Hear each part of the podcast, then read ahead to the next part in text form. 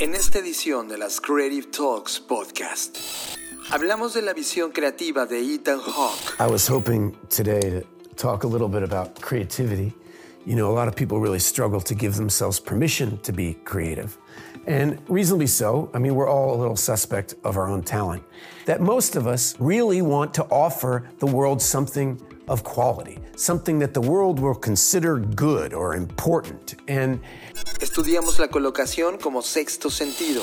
Sí, totalmente. Creo que aquí hay tres grandes lecciones sobre la ecolocalización. Una es que no es exclusiva de animales, ¿no? Es- la podemos desarrollar nosotros como humanos. Dos, no es exclusiva de las personas que no eh, pueden ver o tienen alguna deficiencia visual.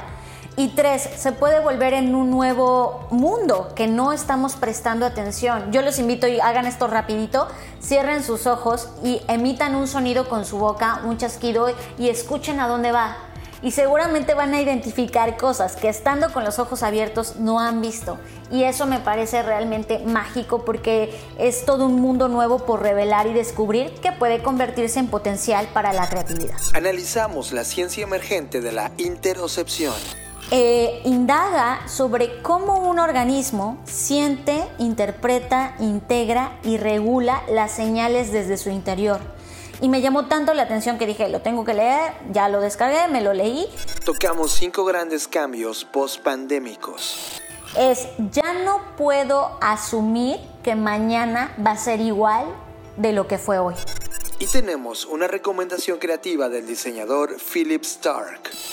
Disfruten esta edición de las Creative Talks podcast grabados desde la ciudad de Mérida.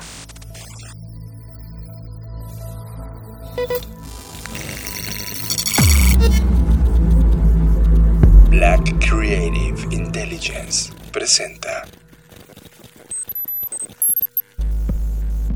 Escuchas. Escuchas. Escuchas un podcast de Dixo. Escuchas Creative Talks. Creative Talks. Creative Talks. El podcast donde hablamos de creatividad, futuro, innovación, medios, disrupción y emprendimiento. Con Fernanda Rocha y John Black. Por Dixo. La productora de podcast más importante de habla hispana. Por Dixo. Hola, ¿qué tal? Bienvenidos a Creative Talks Podcast, un podcast que como ya saben eh, hablamos de creatividad, innovación, diseño, negocios y futuros. El día de hoy estamos grabando desde una ciudad que es totalmente distinta en todo sentido a donde usualmente grabamos y estoy hablando de la ciudad de Mérida. John, cuéntanos, ¿cómo estás el día de hoy? a 35 grados con 85% de humedad. Pueden imaginar ese contexto. 85% de. Eh, eh, O sea, humedad. No, no te secas nunca en esta ciudad. Pero creo que el estado de Yucatán, que es la parte sur de México, de la República Mexicana, es uno de los estados más bellos por la cantidad de historia que hay detrás por el contexto ambiental que estamos viviendo y es impresionante. Ayer estuvimos en un par de lugares impresionantes y creo que eso hace que, Mérida como ciudad esté rodeada de esta riqueza que justo venimos a explorar. Y estamos por acá porque tenemos un proyecto que estamos justamente en el MVP, en el proyecto mínimo viable de querer venir a vivir a esta zona del país y nos dispusimos a estar aquí 10 días para poder entender cómo funcionaba la ciudad, cómo funcionábamos nosotros en este contexto desde Mérida, Yucatán. Así que desde acá los saludamos a todos. No nos llevamos los micrófonos, así que disculpen si de repente el audio en términos de voz no es la mejor posible, pero trajimos un par de micrófonos que nos pueden ayudar a hacerlo. Y bueno, sabemos que no están aquí solamente por la calidad del audio, sino la calidad del contenido. Así que vamos a comenzar. Tema de la semana. Este es el tema que nos robó totalmente la atención. Tema de la semana. No sé si a ustedes les pasa, pero a mí de pronto me cuesta mucho trabajo depurar o decantar todas las charlas TED y TEDx que existen. Ya es un mar de contenido, esta idea de difundir las ideas que valen la pena ser difundidas que tuvo TED al, cre- al crearse, definitivamente se ha logrado. Yo creo que ya estamos en un punto en donde al contrario ya tendría que haber un curador para darte las mejores recomendaciones de acuerdo al tipo de contenido que quieres consumir, porque a veces es tanto que no sabes a cuál de todas darle play. Y eso es algo que en lo personal a mí me pasa constantemente. Sin embargo, ah, encontré una charla que no solo se me apareció una vez, se me apareció más de 10 veces a lo largo de estos meses. Y dije, bueno, ya es demasiado, no creo en las casualidades, voy a darle play y me atreví a darle play. Y tengo que confesar que tenía muy pocas expectativas eh, y estaba un poco renuente a hacerlo porque es una charla de un actor que se llama Ethan Hawke, que no estoy diciendo que sea mal actor ni mucho menos, pero no ni siquiera forma parte de mis favoritos y por esa razón yo estaba como resistente a darle play a su charla porque ya sabes que te gana un poco esta parte quizás del ego que dices, "Ay, ¿qué me va a tener que decir este actor?", ¿no? Pero me sorprendí gratamente y lo que encontré es algo que no quiero dejar de compartir con usted. Primero, en el video, yo también ya lo había visto hace un par de meses, Fer, y de hecho lo íbamos a incluir en un Creative Talks, pero por algún modo se me traspapeló digitalmente el colocar esta charla, primero ves a un actor que está abierto totalmente a su proceso creativo. O sea, inclusive se ve viejo. Él está en un lugar donde se dejó ser, se dejó experimentar como humano. Ya no es este cuties boy que siempre había sido como actor. Recuerdo la película que más admiro de él es Gattaca, que es una película de ciencia ficción donde él, él simula ser alguien más, donde genéticamente son creados en esa humanidad y él tiene el sueño de explorar el espacio y para lograr explorarlo, pues tiene que hacer, ya no voy a decir más si no has visto esa película, tienes que, tiene que hacer una serie de cosas que, te dejan sorprendido con, con, el contexto de su humanidad. Hoy, o sea, ver esa película 20 años después y, y toparte de frente con el ser humano que te está diciendo, oye, la creatividad va de esto. Y, y eso la verdad confirma mucho del por qué estamos acá en Mérida experimentando lo que estamos experimentando y logrando encontrar eh, ese lugar, ese contexto para crear. Pero sobre todo, John, y eso es a donde quiero profundizar, es esta charla, pues podríamos traducirla al español como permiso para ser creativo. Y cuando empiezas con la charla, o más bien cuando Ethan Hawke comienza a relatar esta charla, empieza con un ejemplo que a mí dije, ok, tienes mi atención, me atrapaste, me quedo en la charla.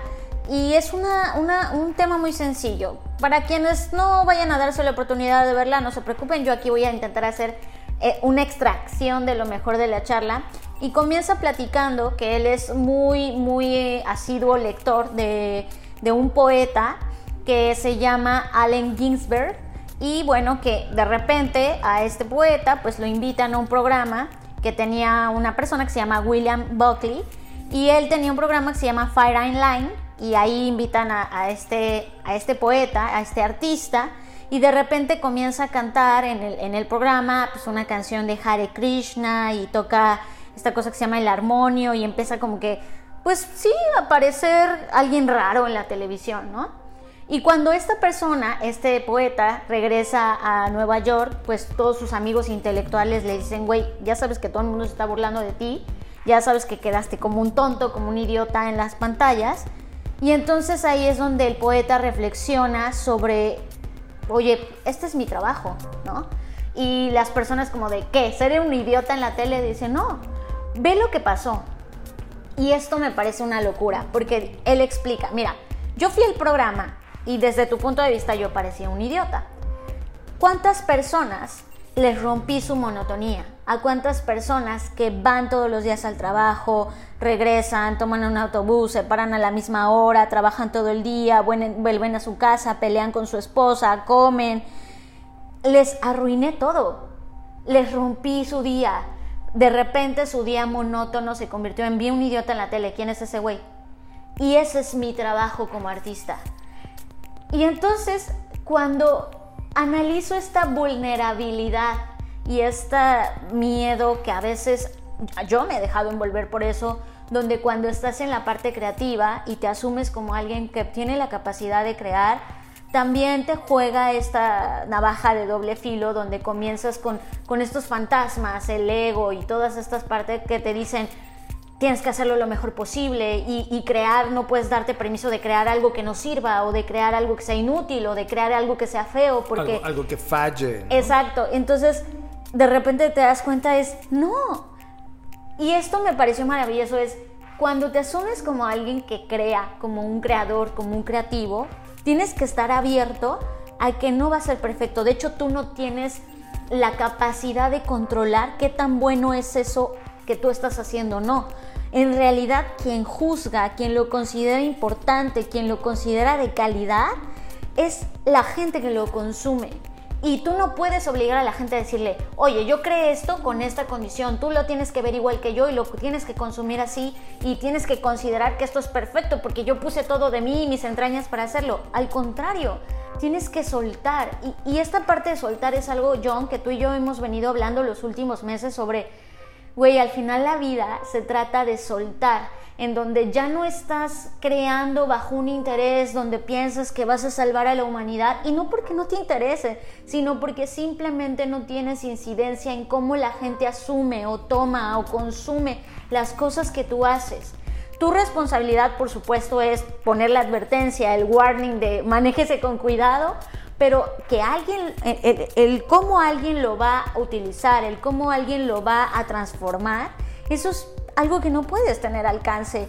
Y cuando dejas realmente que esos ruidos, esas voces que a, mí la verdad me han martirizado porque digo, no, me tengo que forzar a hacer esto, de repente sueltas, es increíble esta verdadera aceptación de que estamos aquí para disfrutar esta realidad, para, para entenderla desde nuestra perspectiva y sí intentar ayudarnos unos a otros pero desde este punto de, dejarnos ser y por eso el nombre de la charla, charla, Permiso para ser creativo. Nosotros lo vemos, eh, recuerden que tenemos una escuela de desobediencia creativa llamada Black School y hemos estado estudiando eh, la disciplina de la creatividad de manera seria, de hecho más seria que la ciencia. Y primero estamos ante una disciplina novísima, es decir, se está tomando en serio a partir de los 80 del siglo pasado la creatividad. Y nosotros la vemos así. Dibuja un círculo y en ese círculo pon a todos los artistas, a todos los creadores. Y los artistas y los creadores eh, reaccionan ante el mundo, están expuestos a su sensibilidad y transforman esa sensibilidad, esa crítica, esa manera de entender al mundo en obras. Llámalo obras plásticas, obras sonoras, obras intelectuales, etc. Y no tienen por qué funcionar, Fer. O sea, es como de, ya la creé, es mi manifestación personal de mi introspección y mi uniqueness o singularidad para poder manifestar esta idea que tengo y la plasmé en esta herramienta que tengo. Ahora, del otro lado tenemos otro círculo enorme que se llama performance. Y es donde tú tienes el choque, ¿no? Todos los artistas chocamos con ese, ese círculo. Porque el performance está creado para funcionar para tener una ejecución ejemplar, para ser excelentes en el día a día, para hacer todo en términos de procesos, eficiencia, productividad, dinero, etc. Ese círculo del performance que se, estudia y se, enseña en escuelas de negocios por más de, de siete décadas, ¿no?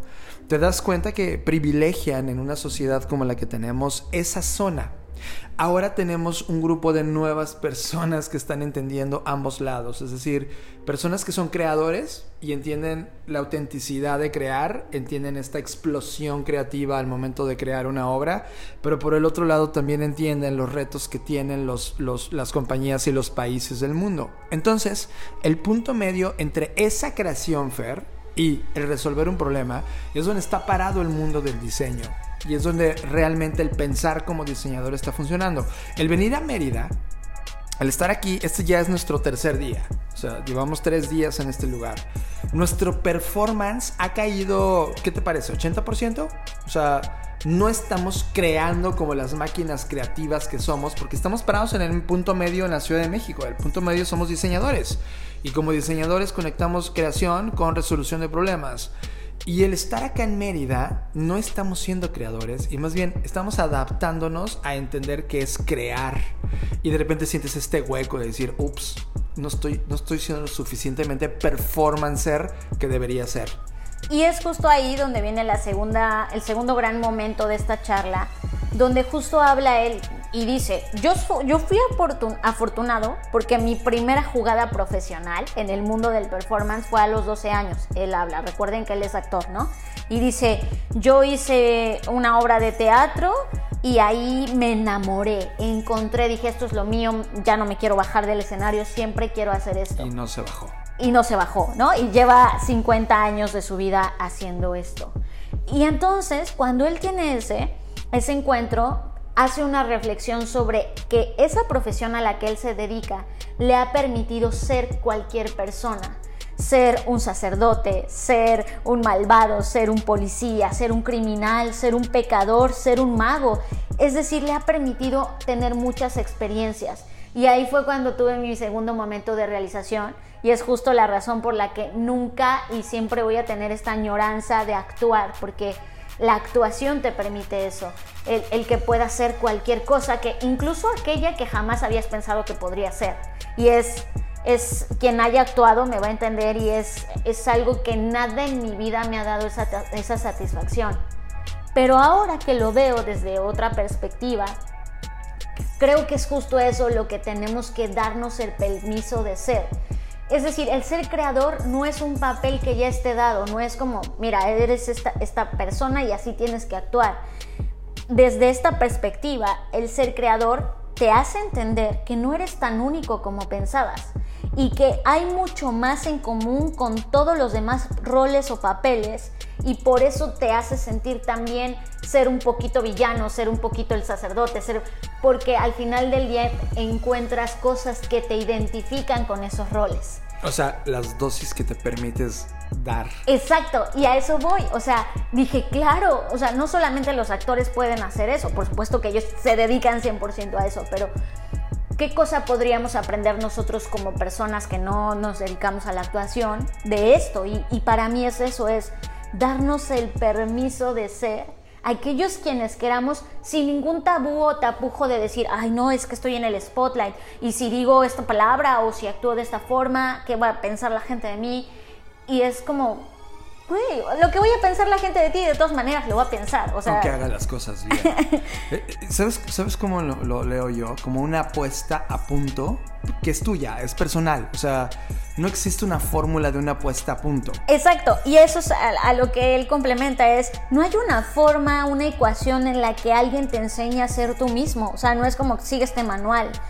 Eh, y si tú realmente quieres dedicarte a crear, lo primero que tienes que aceptar es entenderte a ti, tener la conciencia de que eres libre de ser y hacer lo que quieras. Y dice, por eso los niños crean con tanto arrojo. Tú pones a un niño a crear un castillo de arena y no se mete en su cabeza de, oh, tengo que crear el mejor castillo de arena porque los otros niños que van a pensar de mí, no lo hace, porque no tiene hábitos. Y ahí es donde viene una palabra dura que también me resonó, sobre nuestros hábitos, porque al final del día nuestros hábitos son los que nos hacen ser nosotros, ¿no? Y entonces ante eso dice, un niño no tiene hábitos, por lo tanto se arroja a la creación y no le importa si es el mejor castillo que ha creado en el mundo, simplemente es, quiero construir un, castillo, no importa, solo lo quiero hacer. Y, y lo mismo pasa con bailar, pintar, construir algo, destruir algo, solo lo hacen por el simple hecho de disfrutar hacer esa cosa. Pero cuando tienes hábitos, entonces comienzas con este tema individual y colectivo de preocupación de qué va a pensar el otro, tengo que ser el mejor haciendo esto, ay, como que di una charla y nada más vienen dos personas, o cien, o mil, o un millón, y es esta presión que tienes. Y él dice, no, acuérdate de quién eras cuando eras niño, acuérdate de cuando creaste algo por primera vez, lo hiciste realmente porque querías expresarte y al final del día la creatividad es expresión, pero para poder expresarte tienes que conocerte a ti mismo. Y eso es lo que me parece importante, porque justo habla de esto, no hay camino, el camino se hace hasta que lo recorres. Y me acordé de una película infantil que vimos, John. No me acuerdo cómo se llama el nombre de la peli, pero es una peli que seguro los que están escuchando se van a acordar. Son dos hermanos que perdieron a su papá y tienen que hacer como una cosa de magia para poder volver a ver a su papá por última vez. Ah, claro, y lo ve a la mitad del cuerpo, ¿no? Ajá, entonces, Eh, eh, no, es tan importante el nombre de la película, luego se los paso, pero el- lo más importante de esto es que hay una escena de esa película donde eh, uno de los hermanos dice, no veo el camino, porque se supone que el camino está invisible y solo va a aparecer si él da el paso. Pero para dar el paso, pues él tiene que confiar que no se va a ir al vacío, porque si duda, pues se va al vacío. Entonces tiene que cruzar entre dos puntos y no hay camino. Pero el camino se va creando conforme él va confiando y dando el paso. Y se me vino a la mente esa imagen porque dije, claro, de eso se trata la creatividad. No hay camino correcto para ser creativo de una forma u otra. El camino se hace cuando te atreves a recorrerlo. Y por eso hoy estamos, como decías tú aquí, es como no hay un camino y, posiblemente fallemos en esta, en esta prueba y fallemos en muchas más porque no hay camino hasta que le das un paso. Entonces, al final del día lo que cierra la charla es, no escuches la música que deberías escuchar, no leas el libro que tienes que leer. Escucha la música que te hace sentir bien, lee los libros que quieres es- leer. Eh, y- y lo mismo aplica con todo, es no trabajes en el lugar que tienes que trabajar, haz lo que quieras hacer, porque en medida que logres soltarte y hacerte el tonto y no tener miedo a parecer el tonto como lo hizo el, poeta que salió en el programa, vas a lograr desprenderte de esos miedos y al final del día vas a poder realmente entregar toda la creatividad que tienes que entregar. Y no sabes qué liberador fue para mí, porque dije, sí es cierto, o sea, no hay forma y, y- quien va a tomar el mensaje lo va a tomar y quien no, no lo va a tomar y quien lo va a destrozar, lo va a destrozar y quien te va a criticar, te va a criticar. El punto es cómo eso te hace sentir a ti. Y eso me parece como un gran aprendizaje de podernos escuchar, de podernos entender y ser lo suficientemente valientes para tomar los riesgos y saber que siempre vamos a parecer tontos frente a alguien, frente a algo y está bien, ¿no? Es como, no importa eso. Es que, ¿sabes? Lo conecto con un, li- un libro que reseñamos previamente que se llama Rango o Range, en donde justamente habla de esto. Es como de, como de iniciar por primera vez. El, también el renunciar, ¿eh? O sea, habla de atreverse a hacer cosas nuevas, pero también renunciar a cosas que, pues, definitivamente, aunque el status quo diga, wow, lo estás haciendo, para ti no significa nada, absolutamente nada. Y renunciar significa decirle a la sociedad, este, híjole, soy antisocial o lo que sea. Y es como de, oye, pues eres tú, tu, tu singularidad hace que tú encuentres la fórmula correcta para ti. Que justo eso me lleva y lo uno con una invitación que estamos muy honrados de haber recibido, que era grabar un curso para doméstica. Y que justo lo que tú dices, ¿no? Para algunas personas eso sería, pues, wow, hay que tomarlo y hacerlo. Pero de repente cuando eres consciente de tus ideales, de las cosas que persigues, de las cosas que quieres para ti, de las cosas que te hacen sentir bien a ti, dices, no lo vamos a tomar. Y para muchos podría ser una locura o una Sí, estupidez. tan grande, y sí. decir, ¿por qué no lo aprovechan, no?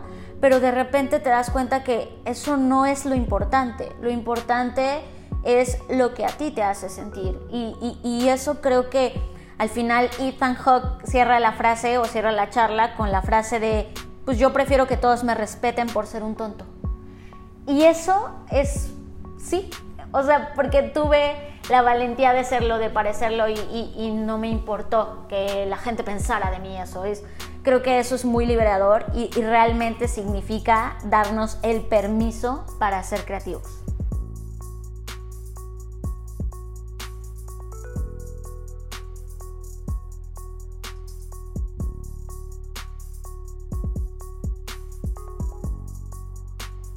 I was hoping today to talk a little bit about creativity. You know, a lot of people really struggle to give themselves permission to be creative. And reasonably so. I mean, we're all a little suspect of our own talent. That most of us really want to offer the world something of quality, something that the world will consider good or important. And that's really the enemy because it's not up to us whether what we do is any good. And if history's taught us anything, the world is an extremely unreliable critic. Right? So you have to ask yourself do you think human creativity matters?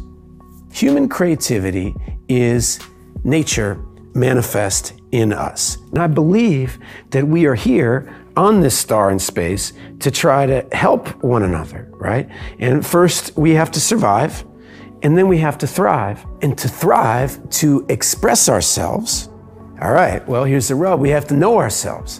What do you love?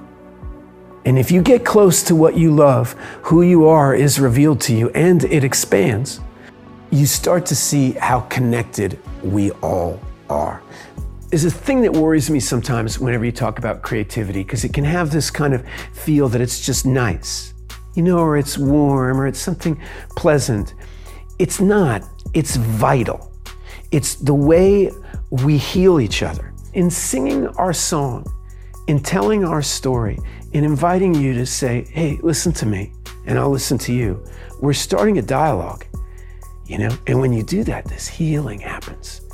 And we come out of our corners and we start to witness each other's common humanity. We start to assert it. And when we do that, really good things happen. So, if you want to help your community, if you want to help your family, if you want to help your friends, you have to express yourself. And to express yourself, you have to know yourself. It's actually super easy. You just have to follow your love, right? There is no path. There's no path till you walk it. And you have to be willing to play the fool. So don't, you know, read the book that you should read. Read the book you want to read. Right? Don't listen to the music that you used to like. You know, take some time to listen to some new music. Take some time to talk to somebody that you don't normally talk to. I guarantee if you do that, you will feel foolish. That's the point. Play the fool. Estás escuchando Creative Talks Podcast. Y aquí quiero hablar de dos temas eh, cortititos que tienen todo lo que ver con lo que estamos hablando de la creatividad y del autoconocimiento y que para mí fueron nuevas y, me sorprendieron porque no solamente en términos de lo que nosotros como humanos podemos hacer, sino cómo estamos interconectados con el resto de la naturaleza. Aquí les va el primer concepto. Prácticamente lo que voy a hacer es presentarles dos conceptos y si ya los conocían, wow, qué increíble. Esto no les va a sonar nuevo, pero a los que no, es pongan mucha atención. El primer concepto es algo que eh, pues nos podría ayudar a cualquiera de nosotros y se llama ecolocalización y los científicos han descubierto que este podría ser realmente el sexto sentido. Esto que hemos llamado intuición, corazonada o de muchas formas, los científicos le han puesto un nombre nuevo y le llaman ecolocalización y dicen esto además ni siquiera es nuevo y ponen un ejemplo de los animales que pasan mucho tiempo en la oscuridad, como pueden ser las ballenas o los murciélagos, que ellos pues no pueden realmente ver, no pueden ver con sus ojos porque están en lugares muy oscuros y entonces ante eso ellos han desarrollado esta ecolocalización que es cuando ellos emiten un sonido y luego detectan cómo ese sonido rebota y eso les permite percibir objetos sólidos a su alrededor. Entonces es como si tuvieran otro ojo, otra forma de ver las cosas a través del audio y la resonancia. A eso es a lo que llaman ecolocalización. El tema es que en años más recientes las personas ciegas o que tienen esta discapacidad visual han escrito y hablado sobre sus propios métodos de ecolocalización. Entre ellos está una persona que se llama Daniel Kish y él eh, pues eh, de hecho redactó cómo él logra desarrollar esta ecolocalización a través de hacer chasquidos con la boca. Entonces hace ciertos sonidos con la boca y eh, al igual que lo hacen las ballenas y los murciélagos, eso le permite tener una ampliación de sus sentidos y pues incluso desarrollarse como una persona que sí puede ver con sus ojos. Entonces esto me sorprendió, ¿por qué? Porque Primero, esto incluso le puede ayudar a las personas que no tenemos ninguna deficiencia ni discapacidad visual. Te puede ayudar a despertar y a entender el mundo desde otro contexto. Y me pareció maravilloso, justo por lo que decía John, que hace unas horas vivimos una experiencia en un cenote. Y pues eh, quien ha estado en este tipo de experiencias sabe que los cenotes pues, son lugares totalmente oscuros también. Hicimos un ejercicio, John y yo, mientras estábamos ahí de cerrar los ojos y pues primero tenías este como temor, porque es algo desconocido para tu organismo, no estás usualmente en esos ambientes, pero de repente me quedé pensando, ¿qué hubiera pasado si hubiéramos hecho un sonido con la boca? Y ese sonido a dónde hubiera ido. y cómo despierta en ti este sexto sentido una nueva forma de vivir tus otros sentidos, es decir, el tacto, el oído. No solamente funciona como una extensión, sino como un amplificador de los sentidos que ya tenemos. Y eso me recordó, hace mucho tiempo, bueno, mucho tiempo es relativo, pero hace, hace ya un tiempo, hay un podcast muy bueno que se llama Invisibilia, y eh, una vez hubo un episodio que se llamaba en español más o menos como cómo convertirse en Batman. y entonces en ese, en ese podcast eh, hablaba una persona, una persona ciega, que podía andar en bicicleta usando exactamente este sexto sentido. Y además incluso esta persona había abierto una escuela para enseñarles a los niños que tienen este sentido adicional, incluso a cualquier persona que puedan desarrollar este sentido. Entonces, ¿Qué tiene que ver esto con la creatividad? Que creo que a veces nos limitamos con los sentidos que ya tenemos por default, ¿no? La vista, el olfato, el gusto y esto que ya nos enseñaron en el kinder a la mayoría de nosotros. Y nos quedamos como encerrados en eso y decimos, bueno, estos son mis sentidos y estos es a través de los cuales consumo y vivo el mundo. Pero de repente cuando nos damos cuenta de estos nuevos sentidos, en este caso algo que le han llamado el sexto sentido, eh, pues te das cuenta que la creatividad también es percibir el mundo a través de distintas fuentes, a través de distintas formas. Y eso es lo que me llama la atención de esta, de esta parte de la ecolocalización. Si hiciéramos este ejercicio de manera constante y de manera consciente, ¿qué otras cosas que no estamos percibiendo, que están siendo invisibles ante nuestros ojos, podríamos percibir y tomar como inputs para poder crear? Y esto me lleva mucho a eso, ¿no? De, Natalie Nixon con los inputs que al final los inputs son insights para ella. Ella tiene toda una metodología creativa que se llama Tree Eye Insights. No, Tree Eye Creativity. Tree Eye Creativity, sí, cierto. Donde habla de Insights, Intuition and Improvisation, que son las tres Is que utilizamos los seres humanos y que esta intuición, los insights y la improvisación la alimentamos a través de la curiosidad. Y entonces te das cuenta que esta ecolocalización, que es un tema del cuerpo eh, de, los, de los habitantes o animales vivos en este planeta que pueden desarrollar, te das cuenta que está construido básicamente con la creatividad. O sea, esa sexta, esa sexta sentido es la creatividad potenciada para poder geolocalizarte y tomar decisiones en un espacio físico aunque no puedas ver con tus ojos es, sí, un nuevo sentido. Y, eso me hace sentir que no solamente los humanos somos entes creativos, sino también los animales con los que compartimos este planeta vienen dotados de esta habilidad, solo que no los hemos tomado en serio, o no los hemos estudiado, o no nos ha importado, porque así como somos racistas entre nosotros, somos especistas, o como sea la, la palabra, entre las especies de los seres vivos en este planeta, de tal manera que volteas a ver a la hormiga con despectiva forma Dicen, ah, ¿tú que me vas a enseñar? Cuando probablemente ellos ya desarrollaron esta habilidad. Sí, totalmente. Creo que aquí hay tres grandes lecciones sobre la ecolocalización. Una es que no es exclusiva de animales, ¿no? la podemos desarrollar nosotros como humanos. Dos, no es exclusiva de las personas que no eh, pueden ver o tienen alguna deficiencia visual. Y tres, se puede volver en un nuevo mundo que no estamos prestando atención. Yo los invito y hagan esto rapidito, cierren sus ojos y emitan un sonido con su boca, un chasquido y escuchen a dónde va. Y seguramente van a identificar cosas que estando con los ojos abiertos no han visto. Y eso me parece realmente mágico porque es todo un mundo nuevo por revelar y descubrir que puede convertirse en potencial para la creatividad. Ahora, esto lo quiero unir con el segundo concepto, que es interocepción. Ya sé, suena como muy raro, muy rebuscado, pero hace unos días en un, sitio que, eh, pues se dedica a la ciencia, que se llama sciencedirect.com, eh, ahí publicaron un artículo llamado La ciencia emergente de la interocepción, detección, integración, interpretación y regulación de señales dentro del yo.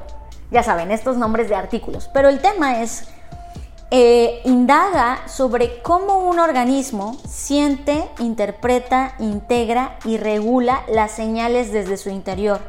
Y me llamó tanto la atención que dije, lo tengo que leer, ya lo descargué, me lo leí. Y este concepto de interocepción me pareció no solo interesante, sino necesario. Y eh, quienes han seguido lo, que he hecho los últimos meses, me he enfocado mucho en el tema del rastreo de las señales, la ubicación de las señales que posiblemente después se conviertan en tendencias y a partir de eso entender el mundo y trazar líneas hacia futuros posibles. Hagan de cuenta que es ese mismo proceso, pero solo que al interior de nuestro estado, de nuestro cuerpo y sobre todo al interior de nuestro sistema nervioso periférico. Es decir, este, este concepto de interocepción justo explica cómo nosotros estamos dotados para detener, detectar, perdón, integrar, interpretar y regular nuestras propias señales, aunque no lo hagamos de manera consciente y, esto eh, se vuelve similar a lo siguiente, hagan de cuenta que nosotros por default tenemos un dashboard de indicadores que el cuerpo está monitoreando constantemente, aunque tú no te des cuenta. O sea, lo hace incluso aunque tú no quieras, lo hace constantemente. por ejemplo, ahora que estamos a 35 grados con 85% de humedad, la tendencia de mi cuerpo es tengo sed, hidrátame. Y esa es una tendencia que está ocurriéndome a mí. O sea, en ese momento, lo mismo que yo hago para entender el mercado y el comportamiento humano en sociedad, ahora lo puedo hacer a nivel individual. Y no solamente con datos biológicos, sino también con cosas que quieres, contenidos que estás eh, madurando, ideas que has venido alimentando o matando, que de repente se conviertan en tendencias individuales. Y, y también todo esto está atado a una relación que mm, eh, es un proceso de comunicación pero unidireccional que el cerebro tiene desde otros órganos. Es decir, los vínculos entre el cerebro y el cuerpo suelen ser bidireccionales pero incluyen comunicaciones del cerebro a otros órganos y a su vez la modulación de señales corporales internas enviadas al cerebro. Es decir, constantemente nuestro cuerpo se está comunicando cerebro, órganos, órgano, cerebro, mandándole señales, información. Por lo tanto, eh, para poder definir exactamente qué es la interocepción, eh, pues deberíamos poder entender la compleja interacción entre el cerebro y otros órganos que es necesaria e indispensable para monitorear y regular los estados internos. El tema con esto, y de nueva cuenta que tiene que ver con la creatividad, es que es increíble cómo están ocurriendo en este momento un montón de cosas, información y procesos dentro de nosotros, pero estamos tan normalizados que no nos detenemos a hacer como un balance o un reporte en donde tú pases toda esta información al nivel consciente y digas, a ver, ¿cómo estoy? Cómo me siento, qué estoy sintiendo. Y más bien nos dejamos solo ser y estamos como en modo automático, ¿no? Eh, como, como si operáramos de manera ya robotizada, en lugar de eh, aprovechar toda esta información que hace la interocepción y que además puede ser un componente muy importante para descifrar y entender temas trastornos neurológicos, psiquiátricos, de comportamiento, es decir, nos puede dar información que no sé si a ustedes les ha pasado, de repente dices, ¿por qué estoy actuando de esta forma? ¿Por qué me siento de mal humor? y como no te das el tiempo, simplemente lo asumes como, ay, bueno, ya se me va a pasar, o ya me voy a sentir mejor al ratito, o ay, bueno, una semana y voy a estar mejor pero no te detienes, no te das el tiempo de encontrar o asumir toda esta data que ya tu cerebro está, o sea, no es como que tú tengas que forzar a tu cuerpo a darla, ya es algo que hace naturalmente. Lo único que sí tienes que hacer es sentarte, darte el tiempo, prestar atención de por qué estás sintiendo eso, eh, y eso cómo te está repercutiendo para bien o para mal, cómo si podrías modificarlo. Por ejemplo, en el caso del ejemplo que ponías, John, es muy claro, es como el cuerpo te está pidiendo o cambias de temperatura o la regulas o prendes el aire acondicionado. O sea, hay muchas soluciones ante esa situación del estado crítico actual de tu cuerpo. Pero hay otras tantas que seguro pueden estar más ocultas y es, a ver, realmente me siento así porque, a ver, ¿qué hice en la mañana? Híjole, ¿sabes qué? Comí muchos carbohidratos o, ¿sabes qué? No desayuné. Entonces empiezas a entender tu propio organismo en lugar de solo dejarte llevar por la automatización del día a día a la que ya estás acostumbrado. Y por supuesto, al entender mejor las señales que ocurren dentro de nosotros, pues eso se va a ver reflejado en entender mejor las señales que están allá afuera, lo cual me parece maravilloso. Obvio, esto viene a contradecir una frase que a mí me molesta de manera abrupta, la de ignorance is bliss, la ignorancia es bendición, porque mientras más datos tienes de ti, del mundo o de ti mismo, el mundo se vuelve complejo. O sea, tenemos miedo a, uy, qué complejo. Al contrario, es como, hay más datos, puedes jugar más con los parámetros y las variables para mejorar lo que estás haciendo. Creo que tú lo dices muy bien, Fer. Imagínate eh, alguien en la mañana que no desayuna, ya lleva así una semana, pero su trabajo requiere un performance altísimo. ¿Qué va a pasar con esa máquina, no? O sea... Sí, y, no sé si les pasa, que pasa lo que este meme, ¿no? De, ay, ¿quién me hizo daño? Y de repente te das cuenta que tú mismo, ¿no? O sea, como que a veces decimos, ¿por qué estoy tan cansado? ¿Por qué estoy tan enojado? ¿Por qué me siento tan triste? ¿Por qué me siento tan solo? Y, y así muchas preguntas que pueden parecer existenciales y en muchos sentidos lo son, pero que tienen una explicación más allá del sentimiento, que tienen una explicación que está sustentada en esta eh, interocepción de decir, a ver, estoy recibiendo, mis órganos me están mandando señales claras de cómo me siento y no les estoy haciendo caso, entonces no puedo decir qué me está pasando cuando realmente sí hay una explicación, el tema es darme el tiempo de encontrarla. Acá, por ejemplo, nosotros en Mérida, eh, no nos podemos parar a las 5 de la mañana. lo logré un día, el segundo día me levanté a las 6, ya no pude levantarme a las 5. Y luego a las 6 de la tarde nos quedamos dormidos. Lo cual nunca había pasado. Y, la razón es porque nuestro cuerpo, en términos de data, es como, oye, estás, estás utilizando mucha agua en este lugar, porque de alguna manera tu, metabolismo se aceleró, necesitas tanta energía en el día para poder sobrevivir en este clima de alta temperatura y humedad. Por lo tanto, cuando llega a las 6 de la tarde, pues tu cuerpo te dice, tienes sueño, mano, duérmete.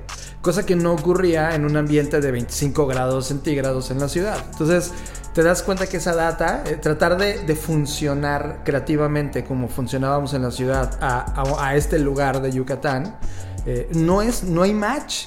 Y eso lo tienes que procesar y ahí vienen todas las decisiones que este podcast ha venido diciéndote. Es como de, oye, pues ¿qué quieres? ¿Dónde está tu singularidad? No necesariamente necesitas cumplir el sueño de estar al lado de la playa, aunque quizá fue un sueño romántico en tu vida. Dijiste, güey, pues si me quedo aquí me voy a quedar pobre porque no logro desempeñar el performance creativo que requiero. Entonces, igual tu respuesta es, ¿sabes qué? Sí o sí, cada cuatro meses me voy a venir dos semanas a estar en este lugar paradisiaco tratando de desinflamarme del, del, performance que tuve en la ciudad, pero necesito la ciudad, necesito X, X lugar en cierto contexto de temperatura para poder hacer lo que haces de manera óptima. Esto se parece mucho a la puesta de punto de un coche de Fórmula 1. No es lo mismo tener un coche a nivel de mar en Mónaco que correr uno en la Ciudad de México donde estás arriba de los mil kilómetros de altura, mil kilómetros, ¿eh? mil metros de altura, mil quinientos metros de altura, el coche se comporta distinto, el motor es distinto, las llantas son distintas porque requiere esta puesta a punto específica que justo lo que pasa en la Fórmula 1, para quienes no son amantes de este tipo de deporte, pues hay un grupo de personas, que son los ingenieros, que se encargan de estar monitoreando todo el tiempo, a cada carrera, pues todos estos indicadores.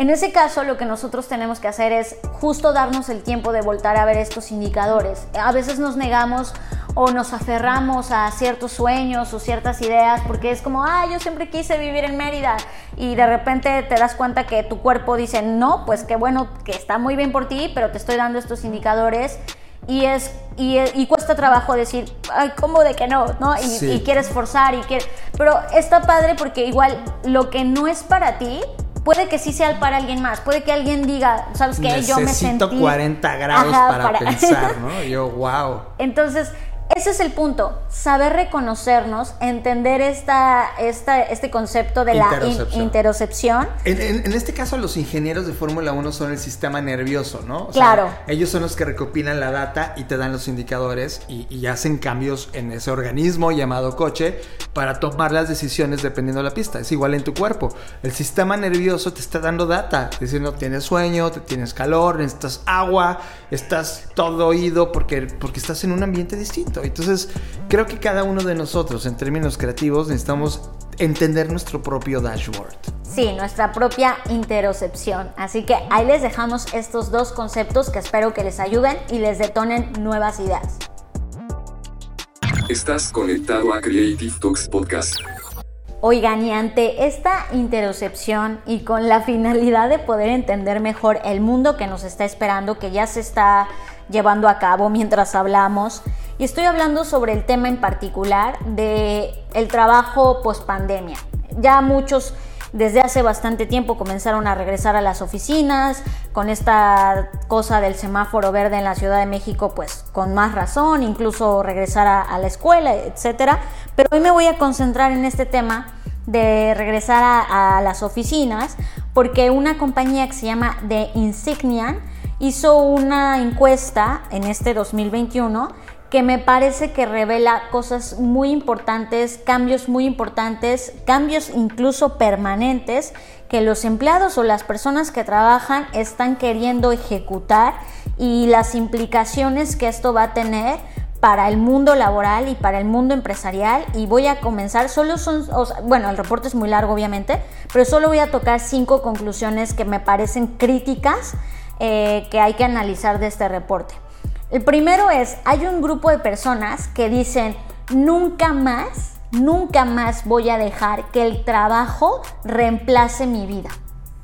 Y eso me parece un gran aprendizaje de, lo que nos pasó, de lo que nos sigue pasando, de lo que está ocurriendo, donde las personas respondían literalmente, esta pandemia me recordó que mi trabajo es finito, pero que mi familia viene primero, que mis relaciones son más importantes, que ver crecer a mis hijos es algo irreemplazable, que estar con mi familia es lo más importante. Eso me parece brutal. Eh, creo que lo dijimos en el podcast pasado, eh, arriba del 90% de las compañías olvidaron este insight. O sea, es como, ¿quién me creo yo, dueño de la compañía?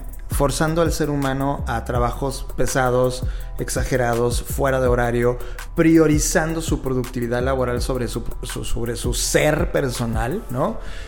Y estas personas que sí se dieron cuenta, ¿no? Abandonaron, ahora en este nuevo regreso a la normalidad, entre comillas, abandonaron esa conclusión pensando que ya se les olvidó a los seres humanos ahí va a haber un crack cultural brutal, porque el ser humano ya encontró esto, es como de... Sí, de hecho esto que les estoy contando, al menos de los encuestados que participaron en, esta, en este ejercicio, eh, lo que les estoy diciendo de las personas que están pensando esto son el 42%. O sea, la mitad, la mitad de, los, de los que están trabajando ahorita, que tú, que tú dueño de compañía, tienes ahorita en la oficina pensando que ya llegaste a la normalidad, haciendo los viejos hábitos horribles de trabajo del pasado, ¿qué crees?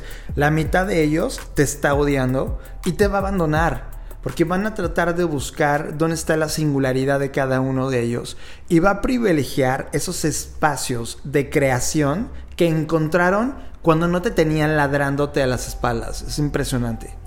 Ojo, algo que se me estaba pasando a decir, pero pues, para mí siempre es importante sobre el tema de las encuestas, no es que entrevistaron a cinco personas, son 1.100 participantes variados entre eh, managers hacia arriba, hacia eh, los, mandos altos, pero también incluyeron algunas impresiones del resto de la organización, es decir, de mandos medios hacia abajo. Es importante para que tengamos quién contestó esto, ¿no? Bueno, y esto pues obviamente nos lleva al segundo punto, que eh, eh, son el grupo de personas o la conclusión de yo solía tener dos yo, ¿no? Uno era mi yo del trabajo y el otro era el yo de mi casa. Ahora mismo me integré en uno solo y dije, wow, qué gran insight y qué importante. Ya esta parte donde ya no estoy tratando de ser quien no soy, sino ya me integré en mi verdadero yo, ya soy uno solo, es, eso me pareció magnífico, o sea, eh, eh, eh, es, es, un gran hallazgo. E, está cañón, es, esa línea divisoria, ya me imagino el proceso para atravesarla. Es más, ahorita que están regresando a, a trabajar, ya me imagino la crisis, porque de alguna manera dejaste de tener estas dos máscaras, ¿no? Y ahora vives la misma cosa.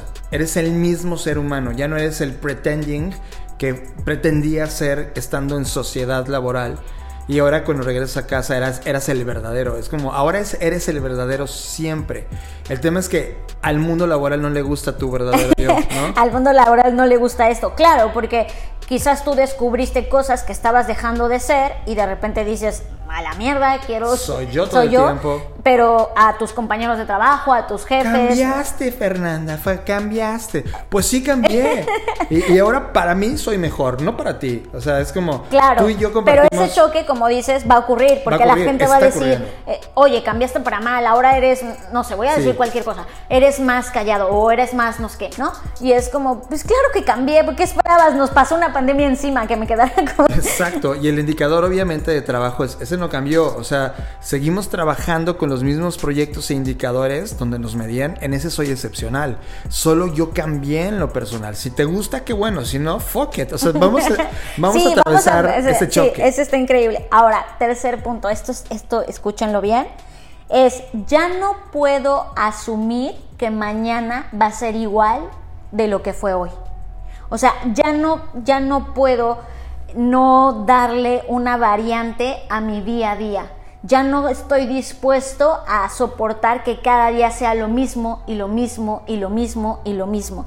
Y eso me parece también un gran cambio porque la gente se dio cuenta de qué tan frágil es la vida y entonces dicen, no puedo permitirme hacer esto todos los días de mi vida sin disfrutar, sin hacer lo que realmente quería. Por eso vimos muchas personas que descubrieron o rescataron su lado creativo y empezaron a pintar, a hornear, a hacer pasteles, porque se dieron cuenta que esa era su verdadera pasión y que la verdad es que habían estudiado ingeniería o lo que sea, porque pues tenían que hacerlo, pero de repente dijeron, ya no estoy dispuesto, o sea, sí voy a seguir con mi chamba y lo que sea, pero voy a hacer cosas distintas, voy a empezar a, seguir pintando, voy a seguir haciendo esto porque ya encontré que sí puedo tener un balance entre lo que hay que hacer y lo que realmente quiero hacer.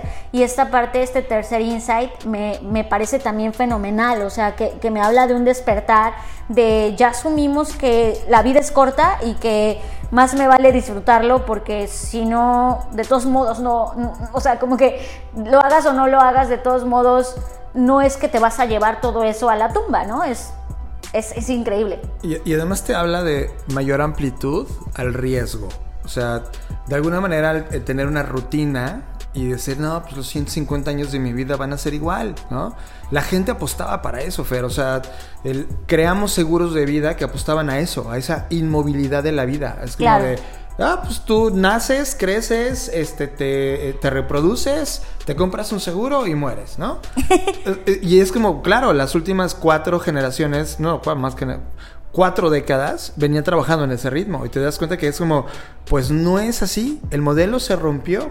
Y creo que esa, esa parte de que no, no es permanente todo el tiempo el contexto y que están abiertos al cambio y que a lo largo de este momento pandémico que todavía sigue y lo sigo poniendo en subrayado y rojo, o sea, de repente ya se siente como que ya no hay pandemia, claro que hay pandemia, seguimos en pandemia y seguimos aprendiendo, pero ahora estas personas que entendieron y que salieron de este proceso están entendiendo que la vida es tan frágil, tan cambiante y tan veloz que asumir una postura permanente es un riesgo. Nosotros ponemos una frase de, el riesgo más grande en este momento es no tomar riesgos. Hallazgo número 4. La gente, es, esto sí es un dato muy grande, el 70% de las personas de este, de este ejercicio dicen que encontré un nuevo liderazgo dentro de mí. Y cuando hablan de liderazgo no es como que solamente liderazgo empresarial, de dirigir a otros, no, no, no. Hablan de tomé las riendas de mi vida, decidí por primera vez cuidarme, tanto física como mentalmente, y me di cuenta lo tan abandonado que estaba de mí mismo, ¿no? Y, otras personas comentaban que eh, se sienten más relajadas y no se sienten tan ansiosas porque no tienen a gente que les esté diciendo en su oficina, ay, eres bien malo en esto. Y esto es como eh, cosas que normalizamos, de que la, gente está alrededor tuyo te empieza a decir cosas y que te recibe con, ay, no mandaste el reporte y como todas estas cosas que en lugar de empoderarte te aminoran o te hacen sentirte menos, pues al estar en tu casa no te alejaste de ese ruido y ahora te diste cuenta que todas esas cosas que te decían posiblemente no eran del todo ciertas, que si eres creativo, que sí puedes entregar las cosas a tiempo, que si eres productivo, que si te cuidas funcionas mejor. Entonces te diste cuenta de más cosas que como la gente ha expresado aquí o en este hallazgo es esta nueva forma de empoderarme, de liderazgo dentro de mí y de preocuparme y verme a mí mismo como un líder porque me pude hacer cargo de esto, porque sorteé la pandemia, porque no, o sea, se nos olvida de repente que estamos sobreviviendo a uno de los hechos más duros que hemos atravesado como humanidad y el poderte dar cuenta de esto y del poder que eso tiene, creo que a mí me parece muy poderoso y ojalá no lo perdamos. Estoy de acuerdo, creo que esa es la frase potente de ojalá no lo perdamos. Y creo que no, Fer. Eh, yo veo Silicon Valley hoy dividido en dos, ¿no? Los que quieren regresar a la senda del trabajo esclavista que teníamos antes de la pandemia y a los que están diciendo, a ver, vamos a experimentar y vamos a seguir en esta línea. Por ejemplo, de los que van a experimentar, Facebook. Acaba de decir el CEO Mark Zuckerberg que él inclusive va a tener 50% de su tiempo fuera de la oficina. O sea, él, dice, a ver, mis, mis, cielas, sí, claro que vamos a tener un tema de performance y hay que crear todos los mecanismos para que cada vez que estemos en el lugar físico llamado Facebook, funcionemos como una compañía que físicamente hace cosas. Pero por el otro lado, estamos creando y inspirándonos de otras formas y él, Mark Zuckerberg, dijo que va a pasar la mitad de su tiempo fuera de la oficina buscando estos nuevos lugares, buscando estos nuevos Méridas. Contrario a lo que ocurre con Google, por ejemplo, que dice, no, no, no, mis cielos, todos se vienen a trabajar ahorita a este lugar. Apple al inicio empezó con un tema así muy restrictivo del tiempo y ahora se está dando cuenta que también necesita esta libertad creativa. Creo que todos en algún punto sí estamos de acuerdo con el modelo híbrido. O sea, es de, sí, por supuesto quiero pasar un día o dos asumiendo el reto en las oficinas que son necesarias estar físicamente, porque no se puede reemplazar de otra forma, pero el resto del tiempo que me permitan explorar lo que yo ya me encontré que soy. Y esa, esa ruptura es históricamente sexy para la historia del trabajo humano. Y eso lo conecto yo con el quinto hallazgo que les prometí que iban a ser solo cinco y así será. Y es el tema de este virus nos mostró qué tan conectados estamos. Y creo que también este es un gran hallazgo eh, y que desafortunado o afortunadamente, como se quiera leer, aquí es donde tenemos un, un menor porcentaje, solo el 10% de las personas sienten esta conectividad pero creo que este 10% es suficiente para este primer paso en donde asumimos que, que cada persona tiene necesidades distintas, que cada persona está en un contexto distinto, porque de alguna forma u otra nos metimos a los hogares de los demás, ¿no? Y pudimos ver mucho poco de eso y entender de, ah, por eso fulanita eh, llega al trabajo a veces tarde, porque ya me di cuenta que tiene hijos y que tiene esto y que tiene el otro, ¿no?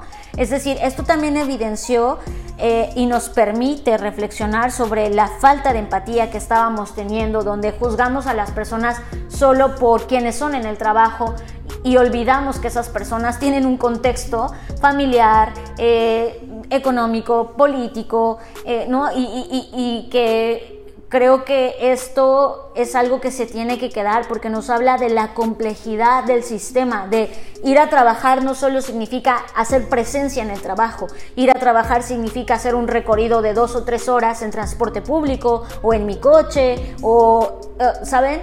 Y, creo que eso también no estaba visibilizado. O sea, las empresas es como, a mí no me importa qué tengas que hacer, tú tienes que estar aquí a las 9 de la mañana, ¿no? O a las 8, a la hora que entres. Claro. Y hoy te das cuenta de, oye, sí te tiene que importar lo que ese ser humano tiene que hacer, porque si bien no es tu responsabilidad, sí es parte de ti como organización, como compañía, como líder, preocuparte por esas cosas, porque eso puede afectar para bien o para mal el desempeño que tenga ese ser humano. Es, que sabes cómo se veía. Era, ¿Eras tú una pieza de un engranaje? Sí. Que no entendías ni siquiera a qué maquinaria estabas pegado. Claro. Y este tiempo en el cual nos permitió tener esta introspección dolorosa de todos, nos dijo, bueno, entonces, ¿qué pieza soy en ese engranaje? Y ahora empiezas a entender lo importante que es girar o mantener todo unido en lo que haces tú. Y te das cuenta que las compañías que no atravesaron ese cuestionamiento o que fue súper pobre la respuesta de, ah, pues tú eres un engranaje que hace esto, y el otro dice, no, no, yo no quiero ser ese engranaje. Se están dando cuenta que hay una transformación brutal. Cuando tú entiendes el valor que aportas, te conviertes en este ser humano, Fer. Aunque te, te quiero decir, o sea, allá afuera imagínate lo frustrante que es para alguien que ya encontró esto que tú, hace, tú estás platicándonos y que no pudo cambiar su contexto laboral y está colaborando para una compañía que no le importa nada de estos descubrimientos. Esa persona está entrando en una crisis ahora mismo. El conflicto está naciendo. Aquí hay dos caminos. O te cambias y buscas algo que sí. Y dices, esto sí va conmigo, esta compañía sí va conmigo. O te conviertes en un engranaje que sí sabe explicar el por qué. Si eres uno de estos líderes que está teniendo una crisis de equipo, pues no es una crisis es el despertar, tú lo has dicho, Fer, es el renacimiento más importante que estamos viviendo. Y en este renacimiento, creo que estas preguntas y estos insights son madera suficiente para crear una, una gran quemazón de nuevas ideas, en la cual pues definitivamente vamos a reorganizar conceptos que antes dábamos por hecho y que ahora están reconceptualizándose completamente. Estás procesando Creative Talks Podcast.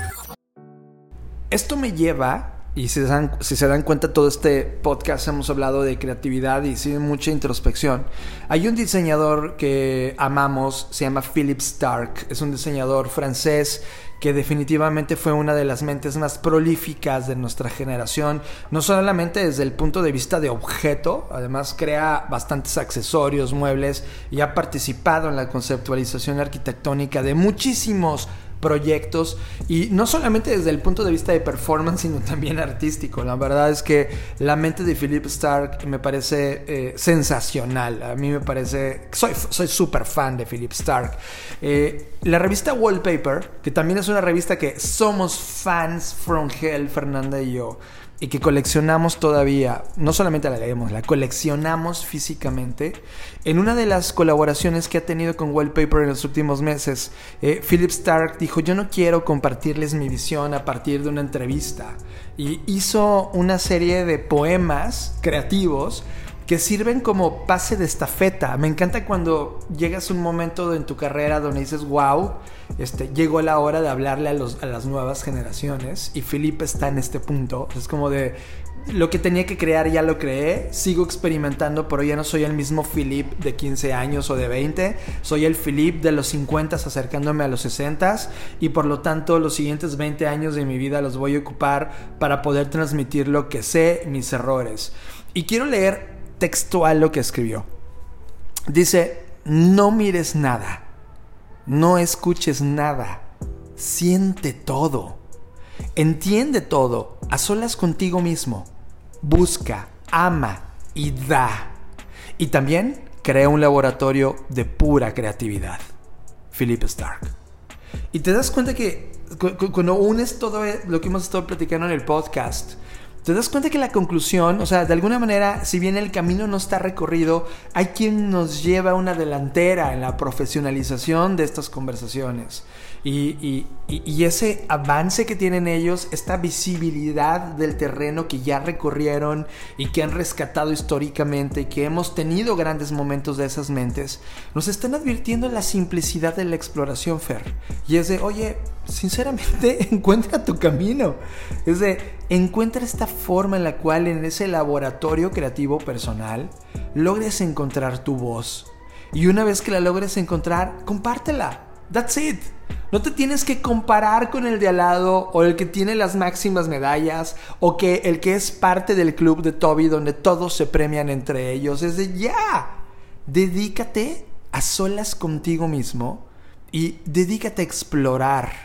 Es busca, ama y da. Da con esta con este verbo de compartir, ¿no? Es como de como de, encuéntrate, ama eso y compártelo. Que creo que esas son las tres frases importantes que definitivamente Philip nos, nos, nos enseña a estas generaciones.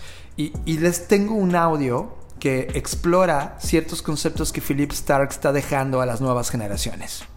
I'm not interested by the beauty, by the aesthetic, by the culture. I am just interested by what will be the effect on the person I care about what they will feel, how I shall make them more proud of themselves, more sexy, more intelligent, more creative, more in love. How can we find the right balance between function and joy? Uh, joy is a function. That's all. I don't design what people want, I design what I think they need, which is a big difference. I have spent 30 years of my life trying to create this idea of democratic design, which is raise the quality, down the price, and give to everybody. And you know, it's a lot of work. It's a lot more easy uh, to make one piece of furniture at one million for three people than make uh, three million pieces for three million people. Because we are not in fantasy, we are in the real life. Target for me was the only opportunity to uh, finish perfectly democratic design. Because Target, you can buy affordable products which are very well done and which are very well designed for everybody. Estás procesando Creative Talks Podcast.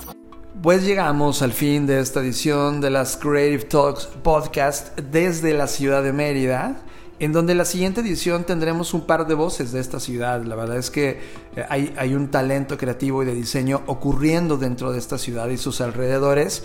Y durante estos días nos vamos a, dedicar a explorarlos, cuáles son, y seguramente estaremos escuchando de ellos en la próxima edición. Así que eh, no se pierdan la próxima edición de las Creative Talks. También estamos emocionados porque va, inicia en la Black School dos cursos. Tres cursos, de hecho. La próxima semana arrancamos con nuestro curso estrella, que es el de Creativity and Innovation Leadership. Gracias a quienes ya se inscribieron, que ya están muy emocionadas porque ya van a arrancar. También arrancamos con el taller de My Future Self, que es este taller que te permite diseñar el futuro para tu siguiente etapa de vida. Y eh, el sábado 19 de junio vamos a impartir el taller de futuros alternativos o Alternative Futures, donde vamos a explorar cómo comenzar a pensar en futuros distintos y de colonializar esos futuros que, otros se han encargado de gobernar por nosotros. Así que les doy las gracias a quienes ya se inscribieron, a los demás les digo que todavía están a tiempo y además les voy a dar una noticia eh, que ya pueden pagar sus cursos con criptomonedas en nuestra Black School. Ya puedes pagar con Bitcoin, con Ether y con algunos otros a través de Coinbase. Así que quien tiene su ahorrito en criptomonedas y dice, esta es la oportunidad que estaba esperando, ya lo tenemos. Yo quiero agradecer también a dos grandes ciudades, eh, más allá también del sureste donde dijimos que estamos. La ciudad de León, Guanajuato nos sigue abrazando con mucha intensidad. Estuvimos allí la semana pasada y estuvimos compartiendo con una comunidad de personas que se dedican a la industria de turismo. Y también Colombia Fair. Colombia ha sido una sensación para nosotros porque habíamos tenido muy poca intersección y ahora estamos on fire compartiendo con todas las comunidades de innovación en Colombia. En verdad un abrazo enorme a Colombia y que por cierto se están eh, escuchando este podcast por primera vez, la gran mayoría de ellos. Bienvenidos a, esta, a este podcast semanal Creative Talks. Yo soy, o yo fui John Black, eh, ahora me pueden encontrar en arroba eh, John Blackbot, ¿no? Es cambié mi usuario y ya lo he dicho un millón de veces. Yo no me voy a dedicar a trabajar en otra compañía. Voy a morir en Blackbot. Aquí va a terminar mis días haciendo este proyecto. Así que me llamé John Black justo por eso. John Blackbot Rocks es, es mi, mi, mi, username. Así que puedes buscarme por ahí. Y en verdad ha sido un placer compartir en esta línea de tiempo con ustedes. Bueno, yo soy Fernanda Rocha. Eh, también quiero compartir antes de despedirnos que hicimos un rebranding de todas las marcas de Blackbot, incluyendo Black School, Black Creative Intelligence, las propias Creative Talks, nuestras Black Trends, todo se transformó, todo va a cambiar y esto lo hacemos como parte de nuestro propio proceso iterativo de encontrarnos, transformarnos, crecer y gracias a todos los que nos han acompañado a lo largo de este camino. Es un placer coincidir con ustedes. Es un gran momento para estar vivos.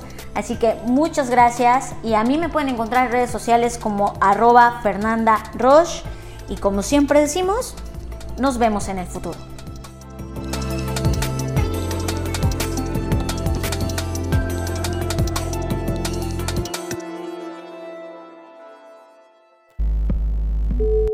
Dixo presentó. Dixo presentó Creative Talks. El podcast en donde hablamos de creatividad, innovación medios, disrupción y emprendimiento. Con Fernanda Rocha y John Black. Por Dixo, la productora de podcast más importante de habla hispana. Nos escuchamos en el futuro.